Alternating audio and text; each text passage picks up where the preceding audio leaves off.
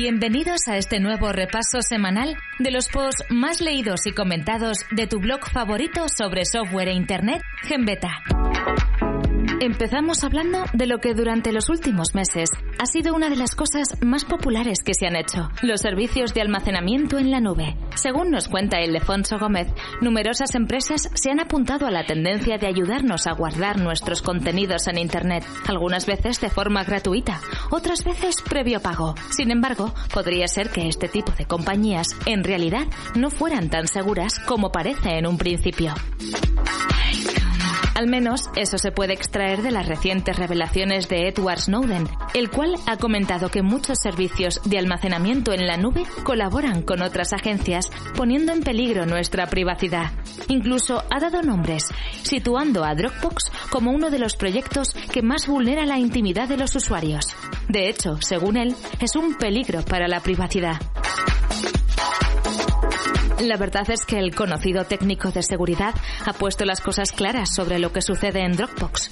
Es un socio de Prince, lo que le convierte en un sitio muy hostil para la privacidad.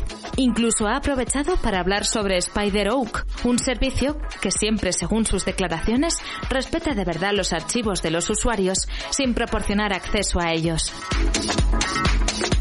Edward Snowden ha admitido que Spider Oak es el sitio más seguro que podemos elegir para subir nuestros ficheros, debido a la estructura que tiene el servicio. Spider Oak, nos dice, ha estructurado su sistema de una manera que se puedan almacenar los ficheros de una forma muy parecida a como lo hace Dropbox. La diferencia es que ellos no tienen acceso al contenido. En el caso de que un juez quiera obtenerlos, se tendrá que poner en contacto directamente con los usuarios para que le den las llaves del descifrado. Para que os hagáis una idea, cuando os hagáis un usuario en Spider Oak, os darán una llave de cifrado para vuestro contenido. Y en el caso de que la perdáis, también os podéis olvidar de lo que hayáis subido, ya que ni siquiera la propia compañía tiene acceso a ese número.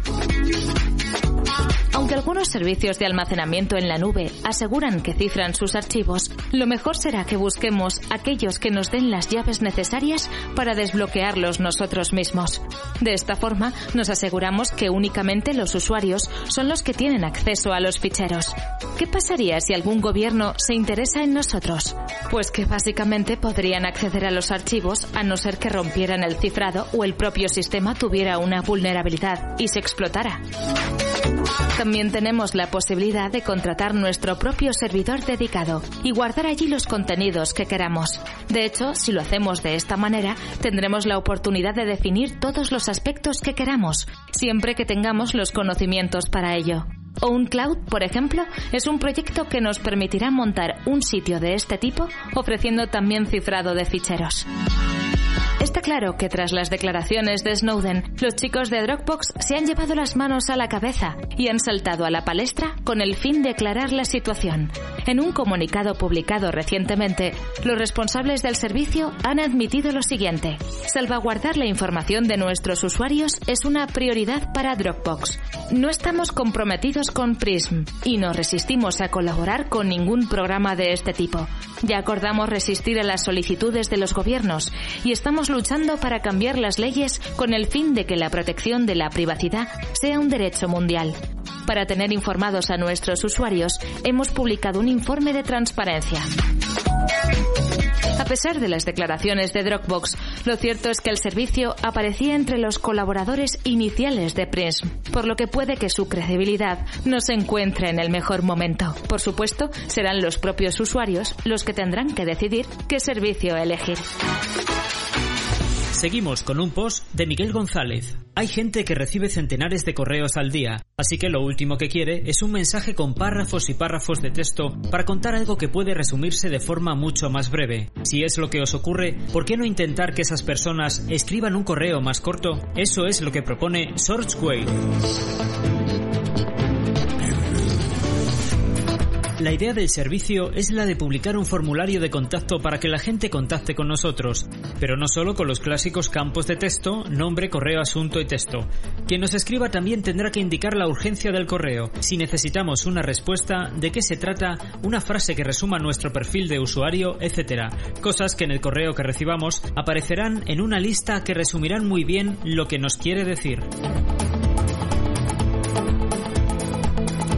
El servicio es gratuito y solo requiere de nuestra cuenta de Twitter para crear una página web en menos de 5 clips. Para los que no puedan andarse con rodeos en cuanto a leer correos, puede ahorrar muchas horas de lectura y por supuesto queda a tu elección si responder a los correos que te manden o no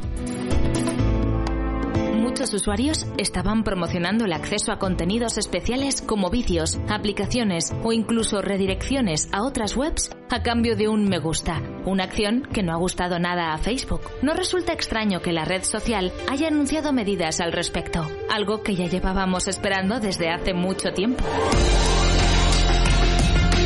De esta forma, Facebook ha comentado que baneará aquellas aplicaciones que obliguen a hacer clic en el botón me gusta para poder acceder a otros contenidos. Pero eso no es lo único que se ha anunciado. Concretamente, la empresa ha dado 90 días a los desarrolladores de aplicaciones para que pongan en marcha una serie de medidas que se han detallado.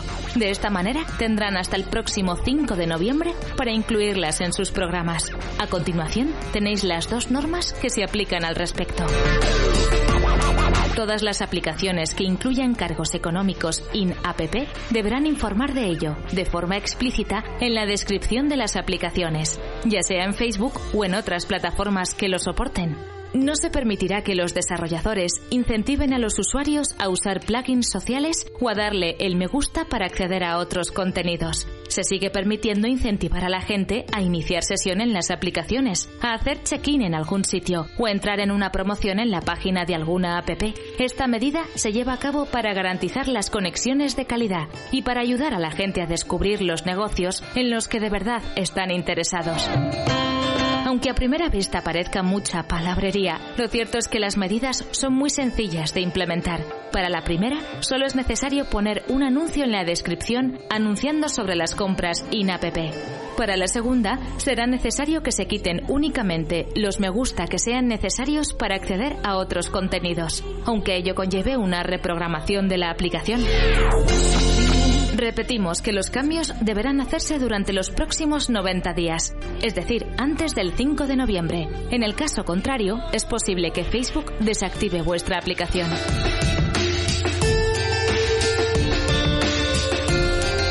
Continuamos con un post de Ildefonso Gómez. Remontémonos a hace muchos, muchos años cuando se empezaron a utilizar los mensajes de texto. Por aquel entonces había una limitación de caracteres, lo mismo que pasa en Twitter, por lo que la gente empezó a usar el lenguaje SMS. Se cortaban las palabras para meter más contenido en menos espacio, una revolución que se hizo muy popular y que todavía sigue sucediendo. Aquello se hizo tan famoso que se convirtió, por decirlo de alguna manera, en un nuevo idioma. Si os fijáis con detenimiento, sucede algo parecido en Twitter. Mucha gente acorta las palabras para que entren más en un mismo tweet. Afortunadamente escribirlos no cuesta dinero, por lo que se pueden enviar todos los que se quieran sin la necesidad de utilizar el popular lenguaje SMS. Por supuesto, las redes sociales han provocado comportamientos muy curiosos, y una investigación reciente ha desvelado lo que muchos ya nos esperábamos. El uso de la web de los 140 caracteres ha provocado que se generen nuevos dialectos.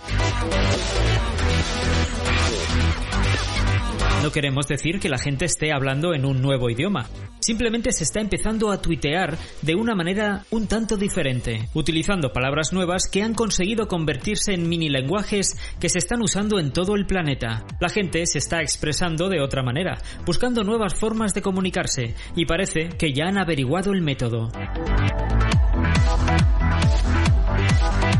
Bruno González y David Sánchez, dos investigadores de sus respectivas universidades, han realizado un estudio gracias al cual han descubierto que en Twitter se están usando varios superdialectos globales que marcan diferentes idiomas. Pero lo más curioso no es eso. Lo que de verdad hay que destacar es que esos lenguajes podrían llegar a ser bastante antiguos, incluso de hasta hace 500 años, y todo esto se está utilizando en la red social. Por supuesto, todo se mezcla generando lenguajes más dispares y nuevas formas de comunicación. Los ahora conocidos superdialectos dependen de la zona que se investigue. Por ejemplo, en Estados Unidos se pueden utilizar algunos que mezclen el español y el inglés, mientras que en México se mezclan las palabras locales junto con el español, el castellano y el inglés. Lo que en un principio parece un lío de película, tiene muchísimo más sentido de lo que parece. Imaginaos que encontráis un tweet con el siguiente contenido. Pricing en inglés. Como veis, se utilizan dos idiomas, el español y el inglés, pero esto no es más que un ejemplo que puede ampliarse por los siglos de los siglos, generando muchos dialectos y formas de comunicarse. Si algo tenemos que destacar es el hecho de que Internet está provocando muchos cambios en nuestros hábitos diarios, y eso también llega a las maneras de hablar con la gente. No nos referimos únicamente a las herramientas que usamos, sino a cómo las usamos. Para que os hagáis una idea, en Twitter podemos hablar de una manera, en Facebook de otra, y en LinkedIn de otra completamente diferente, según los objetivos que tengamos. Todo ello está generando lo que ya hemos comentado, diversos superdialectos globales que están siendo utilizados por mucha gente de mil maneras diferentes. Por supuesto, según vayan pasando los meses, los lenguajes también irán cambiando. Solo tenéis que echarle un vistazo a las últimas ediciones del diccionario español para daros cuenta de que se han implementado palabras que hace unos años ni siquiera pensábamos que iban a estar en nuestro uso diario. Venga, os invitamos a participar. ¿Habéis utilizado alguna vez estos superdialectos globales? Es posible que, si investigáis un poco, os llevéis curiosas sorpresas. Puede que incluso los estéis usando más de lo que parece. Como nos cuenta F. Manuel, la seguridad y privacidad son temas que cada vez preocupan más en la red. La cosa no es para menos. Google está trabajando en una solución end-to-end sobre la que ya hemos hablado en GenBeta. Yahoo quiere subirse a este carro y según informa The Wall Street Journal, Yahoo está colaborando con Google para ofrecer una fórmula conjunta de correo cifrado que puede llegar en 2015. Si esta colaboración tiene frutos, será la primera vez que una solución de estas características esté a disposición de miles de usuarios, bajo el amparo de dos gigantes tecnológicos. A pesar de la rivalidad comercial entre ambas compañías, sus ingenieros están en contacto por este asunto, según fuentes internas. El enfoque de esta solución end-to-end gira en torno a PGP, pero con una implementación más sencilla que pueda estar al alcance de cualquier tipo de usuario, con independencia de sus conocimientos técnicos. Las claves para cifrar y recifrar el correo permanecen en los equipos del emisor y receptor, sin que el servidor de correo tenga acceso a las mismas. La solución como tal aportaría un plus a la privacidad del correo electrónico importante, pero como todo, es un arma de doble filo. En el caso de una investigación oficial o en situaciones como la vivida este mes, donde Google ha denunciado a un usuario por difundir imágenes explícitas de un menor, los contenidos serían difícilmente accesibles. Las constantes solicitudes de las agencias de inteligencia para identificar sospechosos quedarían perjudicadas y la búsqueda de palabras clave con fines publicitarios también. Las dudas sobre la legalidad de Unit Shopping Lens de Ubuntu han sido despejadas por parte de las autoridades británicas al considerar que la característica es conforme con la Ley de Protección de Datos de Reino Unido de 1998. Un post de F. Manuel. Como muchos de vosotros recordaréis, cuando Canonical introdujo en Ubuntu 12.10 un procedimiento para realizar búsquedas y compras de productos de Amazon, se montó un gran revuelo entre la comunidad de usuarios. La característica funciona de tal suerte que al realizar una búsqueda en el DAX, esta se envía junto a la IP del usuario a Amazon a través de un servidor intermedio de Canonical. Detrás de la protesta de los usuarios había dos cuestiones. Una, que la función viniera activada por defecto y dos, que tal práctica rozaba la legalidad en materia de protección de datos en Europa. Si bien la función se puede desactivar dentro de las preferencias de seguridad y privacidad o eliminar el paquete de software completamente, el por defecto levantó algunas ampollas. En cuanto a la posible legalidad, la sombra de duda recaía sobre el hecho de que la recopilación de información, palabra clave de búsqueda asociada a una IP, se hacía sin consentimiento expreso del usuario, por venir activada por defecto. Así lo ha entendido Luis de Sousa, quien presentó el año pasado una queja formal ante la autoridad competente de Reino Unido. Tras el pronunciamiento de la entidad, el tema a nivel legal parece resuelto, y no solo en su país, ya que tal decisión sienta un precedente entre los demás miembros de la Unión Europea en caso de otras posibles demandas. Vamos con otra información de F. Manuel, en la cual nos cuenta que la traducción automática con Bing parece haber desaparecido de la red social Twitter, aspecto sobre el que la compañía no ha hecho comentario alguno. La función de traducción automática de tweets se empezó a probar hace más de un año, llegando de forma definitiva a este. Con independencia de que los resultados de la traducción no siempre han sido brillantes, esta prestación es de gran utilidad para seguir a usuarios de todas las partes del mundo, al margen del idioma nativo de los tweets. Al no haber pronunciamiento oficial sobre la razón de la desaparición de esta característica, no se sabe si va a volver en un futuro mejorada de alguna forma o estamos ante una de esas ocasiones en las que Twitter realiza algunas pruebas y tras un tiempo desaparecen de la red social. La eliminación, como los despliegues, se está realizando de forma gradual. Y terminamos con un post de F. Manuel. Agosto empezó con una mala noticia para los aficionados a la fotografía. Fotopedia anunciaba su cierre para el próximo día 10. El problema que se planteaba en ese momento a los usuarios de la enciclopedia colaborativa de fotografías era salvar su trabajo. Lo que para unos era una contrariedad, para otros era una oportunidad. Evernote ha reaccionado con rapidez, ofreciendo un sistema sencillo para exportar los contenidos de Fotopedia a sus servidores. El servicio ya está disponible y su uso libre de cargos.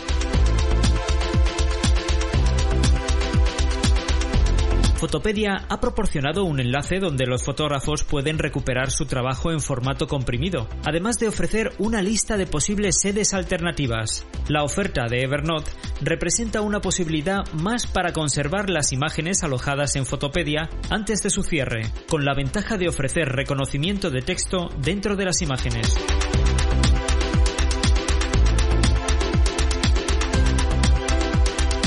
Con esta información despedimos este repaso semanal por hoy.